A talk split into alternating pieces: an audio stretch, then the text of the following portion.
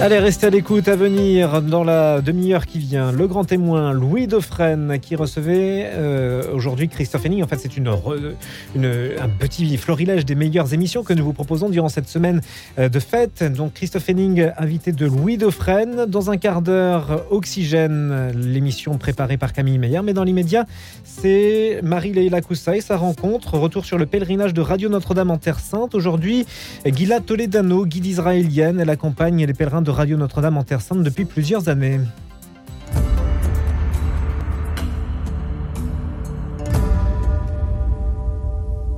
Bonjour à tous. Alors aujourd'hui, j'ai la grande joie d'être avec Gila Toledano. Bonjour Gila. Bonjour, salut Marie Laila. C'est un très grand plaisir de vous retrouver aujourd'hui. Alors pour ceux qui ne vous connaissent pas, vous êtes euh, juive israélienne, guide passionnée depuis euh, plus de 40 ans et vous accompagnez depuis quelques années déjà maintenant les pèlerins de Radio Notre-Dame.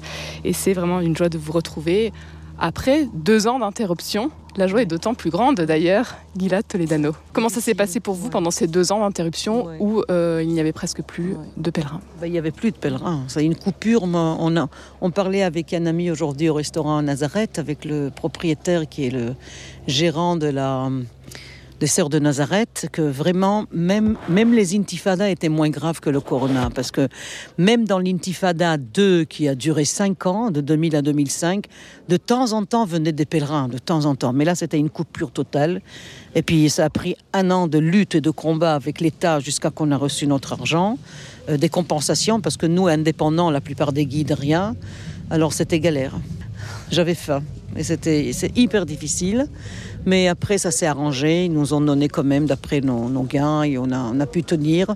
Et puis tout à coup, euh, dès qu'ils ont déclaré la fin des dernières euh, fermetures, ben le, les pèlerins et le tourisme ont commencé à revenir en, assez en masse ces derniers mois.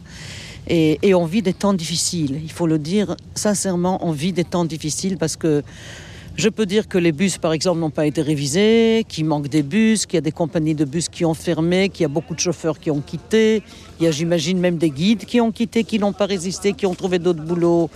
Euh, on, rencontre, euh, on rencontre la Terre Sainte, rencontre euh, Israël, Terre Sainte, rencontre des temps difficiles, à mon avis, à redémarrer. C'est pas simple. Et, il faut être vigilant. Je trouve qu'il faut être vigilant à ça. Euh, j'ose dire maintenant très clairement que beaucoup des chauffeurs, surtout à Jérusalem-Est, ne sont pas payés ou sont payés très peu et ils en ont marre.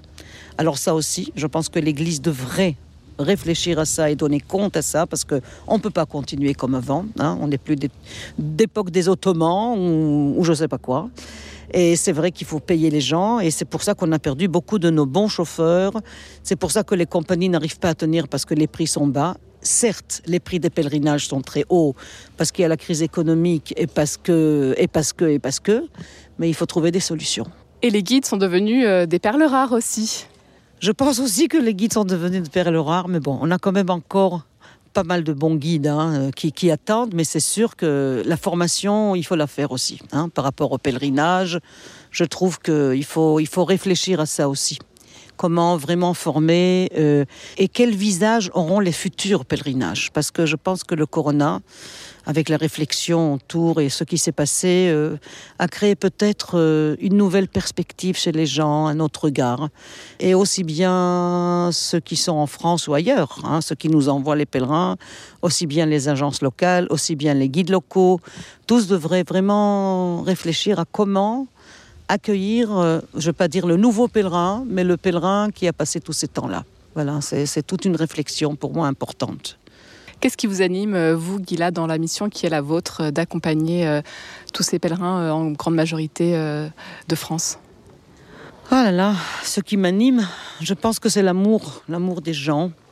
Je pense que cet amour des gens, malgré leurs faiblesses, leurs difficultés, je l'ai rencontré très tôt dans ma vie.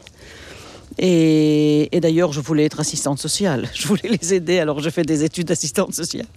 Et à la deuxième année de ces études, j'ai rencontré le cours de guide. Et j'ai fait en parallèle deux ans de cours de guide. Et voilà, et je devais choisir. J'ai décidé, parce qu'à l'époque, euh, à vrai dire, on gagnait rien comme assistante sociale. Et j'aimais le voyage. Je me suis dit, voilà, je pourrais combiner l'amour des gens avec les voyages. Mais c'était, je racontais toujours ça aux gens, c'était, c'était la rencontre avec le monde chrétien et avec les pèlerins était un choix très rapide.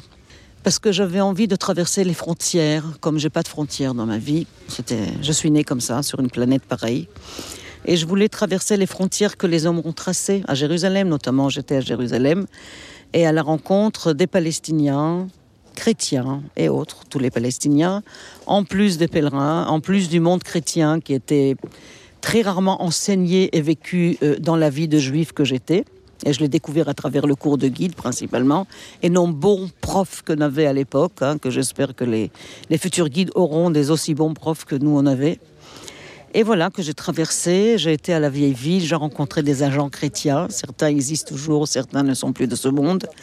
Et c'était une joie. D'ailleurs, la famille Nasal qui vous accueille, Terra Santa, je peux lancer des fleurs sur les jeunes Fadi et, son frère. Et voilà, c'est la famille qui m'a accueilli en premier. J'ai rencontré l'agence Terra Santa, qui est de Taïbé, Ephraïm. Et l'accueil était merveilleux et j'ai démarré comme ça. Et j'ai trouvé que la formule pèlerinage me convenait beaucoup parce que comme fille de rabbin de Tolède, Toledano, je suis née avec la Bible sur mes, sur mes genoux. J'ai grandi dans une école française laïque qui nous a coupé de la religion, mais, mais dans la maison tout ça existait, mais on a eu quand même beaucoup, beaucoup de Bibles. Et j'ai toujours eu de l'amour envers la Bible, l'histoire des religions, tout ça. Et j'ai découvert que les pèlerinages, dès le début pour moi, étaient une très bonne formule culturelle, religieuse, biblique et tout et tout. Voilà. Et je suis restée 40 ans. Et c'est pas terminé. Gila Toledano, euh, vous êtes né à Haïfa, ville côtière euh, de Galilée, où nous avons commencé d'ailleurs ce pèlerinage sur le mont Carmel qui domine la baie de la ville. Et vous êtes donc une carmélite. Racontez-nous. Non, mais c'est vrai, c'est comme ça qu'on s'appelait, c'est pas une blague. Quand on était petit, sans comprendre la, nuance autre, on disait lui, il est carmélie pour les garçons et les filles étaient carmélitiotes. Alors après, après tu découvres que c'est des carmes et des carmélites. Et d'ailleurs, je suis née sous le monastère de Stella Maris. Et quand, quand papa allait à la synagogue, ça, ça durait trois heures. je prenais mon frère et ma sœur et on montait euh, au monastère de Stella Maris où il y avait un père euh, d'origine juive, comme Monseigneur Lustiger et d'autres, qui parlait très très bien l'hébreu, qui a lutté pour avoir sa carte d'identité et, bénéficier du droit du retour et il l'a eu. Je pense qu'il s'appelait le frère Daniel, je pense, je sais plus. Et il nous parlait en hébreu et c'était vraiment, voilà, on avait un accueil magnifique et c'est d'ailleurs cette ville que j'aime beaucoup jusqu'à nos jours, qui m'a ouvert euh, beaucoup à toutes ces religions, juifs, chrétiens, musulmans, des fractions des différentes églises chrétiennes, des fractions musulmanes, parce qu'il y a même des chiites enfin, des druzes, des baha'is. Euh, grandir dans tout ça, c'était merveilleux. Alors après, j'ai quitté, parce que on disait que Haïfa est endormie. Et c'est vrai qu'elle dormait, c'était comme la belle au bois dormant, elle était jolie, elle dormait. Et alors je suis partie à Jérusalem qui priait après l'armée. Hein. J'étais à l'armée dans le Negev, et puis après c'était la fac à Jérusalem, et Jérusalem priait, et, et, elle m'a plu pendant à peu près 14 ans, et puis après c'était Tel Aviv, celle qui danse. Hein, Tel Aviv danse, Jérusalem prie, Haïfa travaille, mais j'ai un œil peut-être pour retourner à Haïfa maintenant. Au pied du Carmel. Au pied du Carmel, où vous êtes né, vous avez grandi, Gila Toledano, un ce haut lieu de spiritualité, vous l'avez dit, se côtoie différentes religions. Carême, qui veut dire Carmel. Le Carmel, Kerem El, qui veut dire la vigne de Dieu ou le vignoble de Dieu. Et ça incarne le prophète Élie, qu'on aime beaucoup, parce que Eliyahu Anavi, comme on l'appelle en hébreu, Élie le prophète, euh, c'est lui qu'on attend euh, comme, comme euh, un des futurs messies qu'on attend. Euh, il a la chaise, sa chaise qu'il attend à la fête de Pâques au repas pascal. Il y a le verre du prophète Élie que quelqu'un boit en cachette et que tous les enfants sont persuadés qu'il est passé par là. On est en attente du prophète Élie. C'est pas pour rien qu'ici on est au Tabor et Jésus est entouré de Moïse et Élie. Élie, c'est la grande figure de la prophétie, le grand prophète. Voilà. Alors, euh, moi qui est né au Carmel avec la spiritualité d'Élie, m'a toujours marqué. Euh, et il y a même une sœur carmélite qui, qui appelait mon fils d'une façon désespérée Élie, même s'il ne s'appelle pas Élie, mais elle a décidé qu'il est Élie. Le temps est magnifique aujourd'hui, euh, en ce mois de novembre. Euh, vous avez parlé aussi de couloirs ornithologiques ah pour cette ville côtière de Haïfa. On voit de nombreux oiseaux, racontez-nous. On a vu, on a vu d'ailleurs des cigognes, peut-être des oies, peut-être des pélicans quand on est parti de Tel Aviv vers Haïfa. Sur, autour de la pisciculture à, mi-chemin, effectivement, Israël est un grand couloir euh, ornithologique. Et puis, le, voilà, pour, pour les ornithologues, ils viennent. Puis il y a plusieurs spots jusqu'à la mer Rouge, Eilat, mais en cours de route et au nord d'Israël, il y a une, un ancien lac où on a rajouté récemment de l'eau qui s'appelle Hula qui a été séché par erreur, mais voilà. Et là-bas s'arrêtent tous ces oiseaux. Et alors actuellement, c'est plutôt des cigognes, mais c'est vrai que passent vraiment des millions et des millions d'oiseaux et c'est très beau. Voilà. Et euh, le mois de novembre est un très bon mois pour venir euh, en Terre Sainte. Euh, c'est encore la saison des grenades, on, les dates. Il y a encore des grenades. Hein. Des dates, oui. Des, dates, à mon avis, on ne trouvera plus des fraîches. C'est fini. Mais des, dates sèches de cette année-là, on aura. Les grenades, c'est les derniers jours, parce qu'au début décembre, il n'y aura plus. Mais c'est comme l'été est prolongé, ils ont dû, voilà, ils ont dû encore pousser et des très bonnes au Montabord. On a, on a bu. Mais c'est vrai que c'est un temps qui pouvait, il pouvait pleuvoir. Hein. C'est une arrière-saison, si vous voulez, mais là, voilà, l'été se prolonge, alors on a de la chance. On a de la chance, Gila Toledano. On a de la chance aussi de vous avoir pour ce pèlerinage donc, qui a commencé au bord du lac de Tibériade et puis qui va se poursuivre à Jérusalem. Peut-être nous présenter euh, les euh, prochains temps forts et puis euh, aussi votre lieu peut-être préféré alors, on a plusieurs temps forts. Le Jourdain serait un temps fort, le désert après, ça c'est après-demain. Demain, demain le lac est magnifique. Euh, Jérusalem, moi, pour moi, euh, le Saint-Sépulcre. Vraiment le Saint-Sépulcre. J'aime cette basilique, j'aime l'expliquer, j'aime la montrer, j'aime rentrer dans son mystère. Voilà, c'est vraiment un moment, un moment pour moi très fort. L'esplanade du temple, même si elle n'est pas prévue, on ira.